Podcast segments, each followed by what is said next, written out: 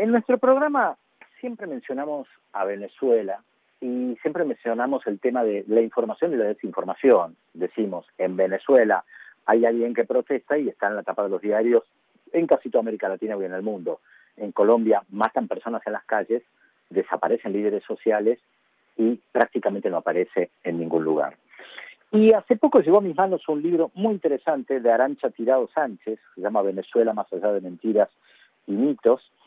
Arancha es una gran vendedora de zapatos, efectivamente, y yo me imagino que su experiencia como vendedora de zapatos le ha permitido caminar por muchos lugares, porque caminó mucho por México, caminó por, mucho por Venezuela, caminó mucho por Cuba, y dentro de esas cosas que hizo al caminar como vendedora de zapatos, bueno, se doctoró en Relaciones Internacionales en la Universidad Autónoma de Barcelona, en estudios latinoamericanos por la Universidad Nacional Autónoma de México, pero a ella le gusta presentarse como alguien que camina mucho, eh, tal vez por su experiencia de vendedora de zapatos.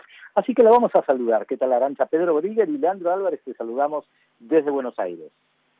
¿Qué tal? Muy bien, me encanta la presentación. Creo que es la mejor presentación que han hecho, que ha captado mi esencia perfectamente. en el fondo una viene donde viene y no se puede ocultar. Aunque debo decir que mi, mi experiencia como vendedora de zapatos fue efímera y compatibilizada con el estudio, pero me dio para conversaciones ¿eh? con algunos clientes muy interesantes.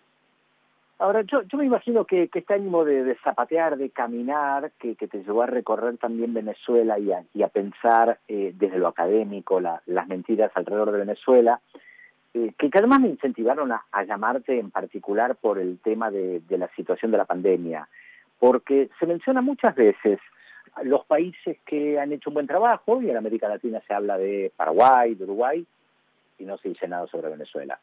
Eh, se menciona algún país donde está mal, tampoco se menciona demasiado Venezuela, aunque hay títulos catastróficos desde el principio de la pandemia que en Venezuela va a haber un colapso y siempre se dice que va a haber un colapso en semanas y el colapso no llega o ya llegó y es demasiado profundo. En este programa dijimos en más de una oportunidad que si hubiera cadáveres en las calles como en Guayaquil o en Quito en Ecuador o en alguna otra ciudad de, Bolivia, eh, si esto se diera en Venezuela, las imágenes internacionales estarían allí. Pero entonces, la, pregunta, eh, dado que vos caminás mucho y has caminado mucho Venezuela, es, ¿cuál es la situación hoy en Venezuela respecto de la pandemia, que por lo menos se sabe bastante poco si se miran los medios de comunicación internacionales? Bueno, es una situación donde yo entiendo que el gobierno tiene más o menos controlado el tema gracias en buena medida a los numerosos acuerdos de cooperación, algunos preexistentes que tenía con el gobierno cubano, ¿no? por la presencia de médicos cubanos, el programa Barrio Adentro, que llegaron todavía más eh, a raíz de la pandemia.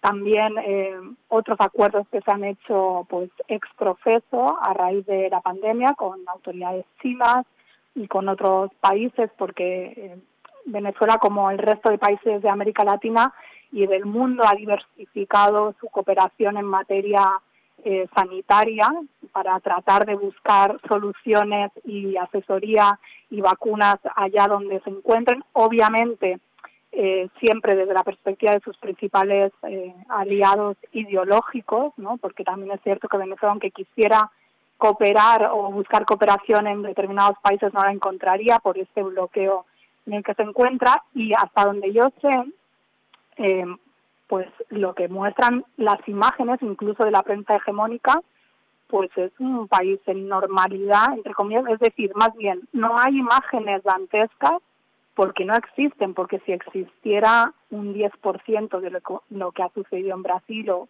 o en su momento en Ecuador, etcétera, o en Estados Unidos mismo, pues lo tendríamos en los medios todo el rato y esas imágenes no existen en Venezuela, igual que no hay las cifras que hay mm, en otros países, incluido España.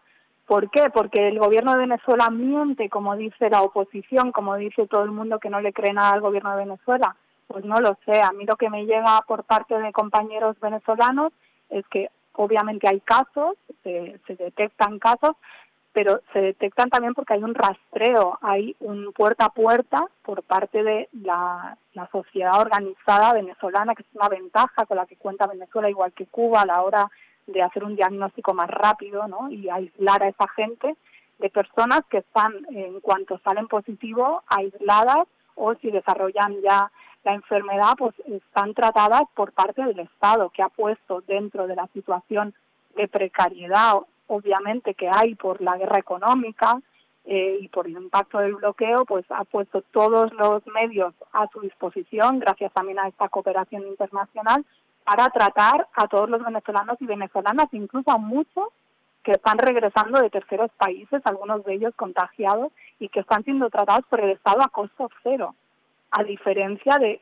lo que sucede en Estados Unidos, en la mayor potencia mundial, donde teníamos noticias en meses recientes de personas eh, que salieron del hospital con deudas de, decenas de miles o de cientos de miles de dólares. Ahora, Yo creo que, que, Venezuela tiene una situación pues delicada, pero bueno, ahí, ahí la va sobrellevando mm, mal que bien como todos los países, porque esto es algo a lo que ningún país había enfrentado antes. Ahora, vos en tu libro, cuyo título es Venezuela más allá de mentiras y mitos, eh, ¿por qué usas la palabra mentira y por qué mito? ¿Cuáles serían las mentiras y cuáles los mitos? Bueno, yo creo que las mentiras es todo lo que directamente es falso, ¿no? que mentir sobre Venezuela no solo afirmar eh, pues cosas que no se pueden sustentar en la realidad, más allá de la verdad mediática, ¿no? que no se puede demostrar, sino también es ocultar lo que está pasando, como esto que a lo que te referías tú de, la pandemia, cómo se ocultan los éxitos relativos. Y los mitos es cuando ya se solidifican esas mentiras eh, de manera que de tanto repetirse se vuelven una especie de mantra que todo el mundo repite, pero mm, con una inercia que no se sabe de dónde viene, no se sabe dónde inició, ¿no? Esto de Venezuela es una dictadura. Eh, ¿Por qué? ¿Basándose en qué? ¿Se puede sostener que Venezuela es una, una dictadura? Esto no lo repite solo como loros, como decimos en España, la gente eh, no informada, también se puede leer incluso en papers académicos, ¿no? Y a veces eh, vemos que a la hora de sustentar ciertos argumentos, pues detrás hay esas mentiras o eh, tergiversaciones o retorcimientos de, de, la realidad, cuando no, pues una, un gran desconocimiento sobre lo que realmente está pasando sobre el terreno en Venezuela, ¿no? Y la gente, pues, eh, se queda con la idea de el venezolano que conoció trabajando en Globo o en en la esquina o el primo de una amiga que estuvo que le dijo qué tal, pero no se va a hacer un análisis serio de contrastar opiniones, de ver datos, ¿no?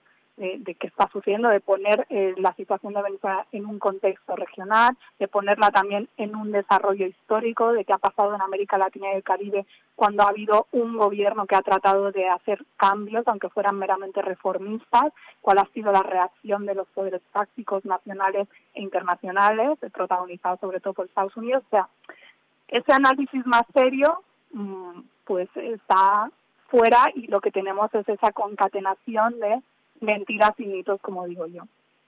Paso a, a, tu experiencia tal vez más, más personal respecto de haber vivido en Venezuela y haber vivido eh, en Cuba y en, México. Eh, específicamente en el tema sanitario, ¿hay algo que te haya llamado particularmente la atención? Tomando en cuenta que viviste en varios países, que has caminado, como dijimos en un primer momento, en varios lugares.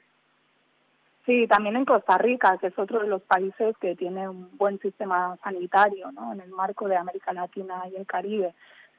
Pues a ver, mm, tengo mil historias porque he podido conocer por circunstancias personales los sistemas sanitarios de, de todos los países, incluso de Venezuela cuando vivía allí. Entonces podría, no, no voy a decir hacer un libro porque eso sería muy extenso quizás, para mi experiencia, que es más corta, ¿no? No da para un libro, pero sí puedo decir que el impacto del neoliberalismo en los sistemas sanitarios pues es muy dañino y el ejemplo más claro es el mexicano que tiene un sistema prácticamente calcado de Estados Unidos con todo lo peor, pero con menos recursos incluso, aunque hay unas partes de del seguro social que todavía son públicas, pero no es un sistema 100% universal.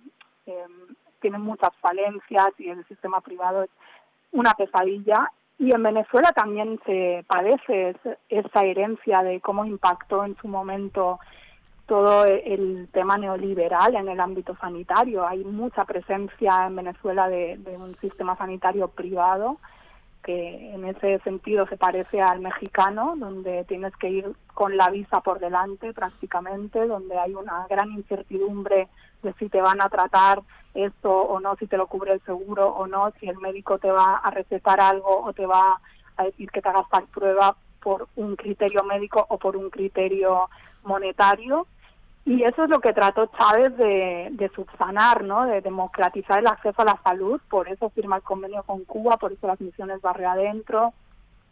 Y esto ayudó a mejorar todos los indicadores de, salud y esperanza de vida y nacimiento de niños y todo en Venezuela durante los mejores años o los primeros años, ¿no? cuando todos estos indicadores iban mejor antes de que arreciara pues, la guerra económica y el bloqueo. Y, y bueno, y Cuba, pues ni se diga, ¿no? Cuba es la antítesis de, ese modelo privatizado y neoliberal que, bueno, hay una tercera vía en América Latina que puede ser la que representa Costa Rica, con un, con un seguro social más similar a lo que podemos tener en, en, la Europa del bienestar o al menos en el modelo español. Pero yo si me tuviera que poner enferma, no tengo ninguna duda y sé que esa afirmación puede ser muy polémica, pero yo preferiría enfermarme sin duda en Cuba. Muy buenas noches, Aranza. Te habla Leandro Álvarez. Em, teniendo en cuenta que las elecciones en Estados Unidos están al caer y que durante casi toda su gestión Donald Trump eh, empleó un discurso muy pero muy agresivo contra el gobierno de Maduro en Venezuela, ¿crees que algo puede cambiar en la política exterior de Estados Unidos a partir de un eventual triunfo del candidato demócrata Joe Biden? Yo la verdad es que pienso que la política exterior de Estados Unidos, si bien tiene matices ¿no? entre demócratas y republicanos, es una política de Estado, al fin y al cabo, como casi todas las políticas exteriores, que viene determinada por un establishment que bueno se focaliza en el Departamento de Estado, pero que, que tiene sus ramificaciones también con el complejo militar industrial, con el interés de la industria armamentística por exportar las guerras. Y que bueno al final pues esos son intereses permanentes eh, este, el interés nacional estadounidense eh, no es tan diferente si gobierna Trump o si gobierna Biden y Biden también se ha caracterizado por hacer eh, declaraciones muy agresivas contra Venezuela. Recordemos también que Obama, que es un demócrata, fue el que impuso el famoso decreto Obama, ¿no? que consideraba a Venezuela pues una amenaza inusual y extraordinaria para Estados Unidos. Con lo cual, me parece a mí que aunque gane Biden, em, no sé si los venezolanos pueden estar más tranquilos. De hecho, Trump ha hecho declaraciones hasta desmarcándose un poco del sector más guerrerista de, de su administración, ¿no? que apostaba por una línea incluso de intervención militar en Venezuela. Entonces, no estoy diciendo que, que Trump sea mejor, ni mucho menos, sino simplemente que que yo creo que va a haber continuidades y lo que puede cambiar en todo caso es la táctica para conseguir ese cambio de régimen que al fin y al cabo es lo que pretenden tanto demócratas como republicanos o más bien lo que pretende el establishment estadounidense respecto a Venezuela para recuperar el control sobre el petróleo. Ahora, esto ya, ya, ya nos mete en un terreno muy, muy político lo que plantea Leandro respecto al tema del bloqueo y entonces, conociendo tu, tu especialidad, Arancha, en, en la política venezolana y tu libro Venezuela más allá de mentiras y mitos, eh, es un buen momento para preguntarte sobre las, las diferencias que hay ahora en la oposición entre estas figuras, tal vez las más conocidas para, para la gente como Enrique Capriles, Guaidó. ¿El debate es real? ¿Es un debate táctico? ¿Son diferencias personales? ¿Cómo, cómo se puede entender las diferencias hoy entre Guaidó y Capriles? Bueno, yo creo que son diferencias que en parte no son nuevas, la oposición venezolana siempre ha estado dividida y peleada, aunque trataran de presentarse con candidaturas unitarias, esta playa de, de, partidos, porque hay un montón de partidos opositores, realmente lo único que los aglutina es el antichavismo y el derrocar, acabar derrocar en este caso a Maduro, en su momento a Chávez, acabar con el proceso bolivariano, eso es lo único que los une. Por lo demás están peleados pues, por un tema de egos, de asignación de dinero, porque claro, esta gente vive del dinero que les inyectan a través de la cooperación estadounidense o con mil mecanismos. Y esta última confrontación, muy interesante, por cierto, que yo creo que marca el fin de, la singladura política del supuesto presidente encargado de Venezuela, el señor Guaidó, ¿no? que, que fue refrendado por Donald Trump vía Twitter, ¿no? el primer caso de gobierno de la historia, pues yo creo que, que esto responde a que un sector de la oposición venezolana está viendo que si, seguían por esa vía continuista de, del punto de no retorno, más bien como callejón sin salida en el que estaba la estrategia Guaidó, estaban empantanados no iban a conseguir nada. Entonces, han movido, se han movido hacia el lado, el gobierno venezolano ha aprovechado esta división para negociar con esos sectores la posibilidad de que se presenten a, las elecciones legislativas de diciembre. Y bueno, en realidad, claro, es una triangulación, porque en el fondo, aunque el gobierno venezolano esté negociando con un sector de la oposición, hay un tercer actor que siempre está ahí, que es Estados Unidos, que ahora mismo es el que está avalando la opción Guaidó, aunque también con una postura interesante. ¿Por qué? Porque el encargado de Estados Unidos para Venezuela, Elliot Abrams, el otro día hizo unas declaraciones donde afeaba a María Corina Machado, que es, digamos, el ala dura, incluso más a la derecha, se podría decir, no sé si más a la derecha, pero bueno, ahora está en posiciones más radicales que Guaidó pidiendo hasta intervención armada en este momento, cuando Guaidó ha dejado de lado ese discurso, que también lo tuvo.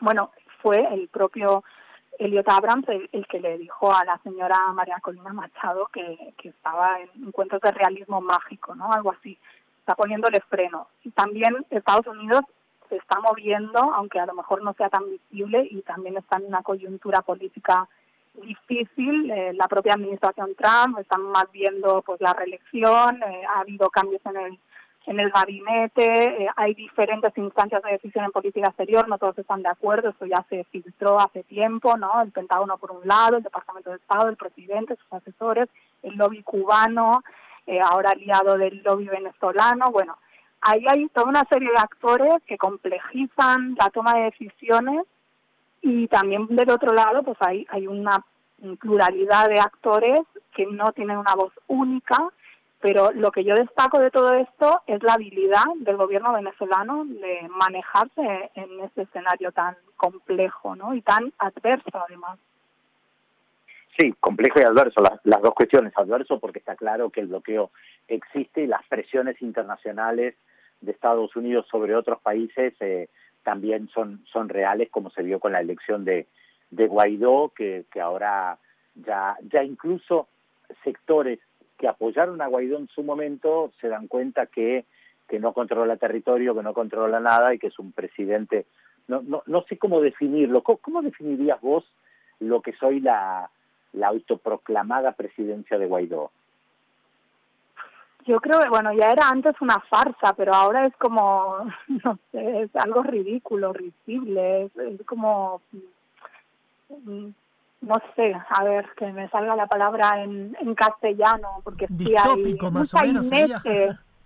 ¿En qué idioma te sale? Es como un sainete distópico. Claro.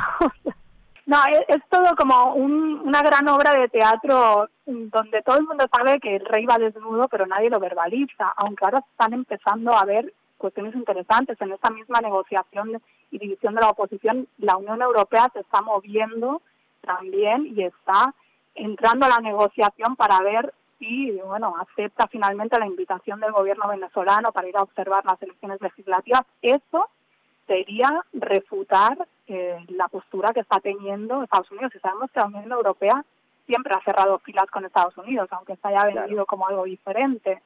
Pero ahora eh, yo creo que la gente que dirige la Unión Europea, el señor Borrell, por declaraciones que hizo el año pasado y demás, y por un artículo que publicó el otro día además en, en Política Exterior, en un, en un medio especializado en estos temas aquí en España, dejaba claro que la Unión Europea tenía que buscar su lugar diferente a Estados Unidos, claro, el tema es qué margen tiene, ¿no? En este sistema internacional actual. Y eso también pasa porque se muevan de, de la postura absurda en la que están con el tema de Venezuela. El mismo gobierno de España también, ojo. O sea, eh, es absurdo que se diga que Guaidó representa algo cuando todas las relaciones diplomáticas se siguen manteniendo con el gobierno legítimo que es el de Nicolás Maduro. Sí, salvo casos particulares como el de Bolivia, por ejemplo, pero bueno, es un caso muy particular. Arancha, te, te agradecemos mucho esta comunicación. Les recuerdo a la gente que está sintonizando ahora Radio 10 que Arancha Tirado Sánchez es autora del libro Venezuela más allá de mentiras mitos, que es eh, politóloga, doctora en Relaciones Internacionales por la Universidad Autónoma de Barcelona y doctora en Estudios Latinoamericanos por la Universidad Nacional Autónoma de México, además de vendedora de zapatos. Te mandamos un abrazo muy grande desde Buenos Aires. Muchas gracias, muy amables y cuídense mucho por allá. Gracias igualmente.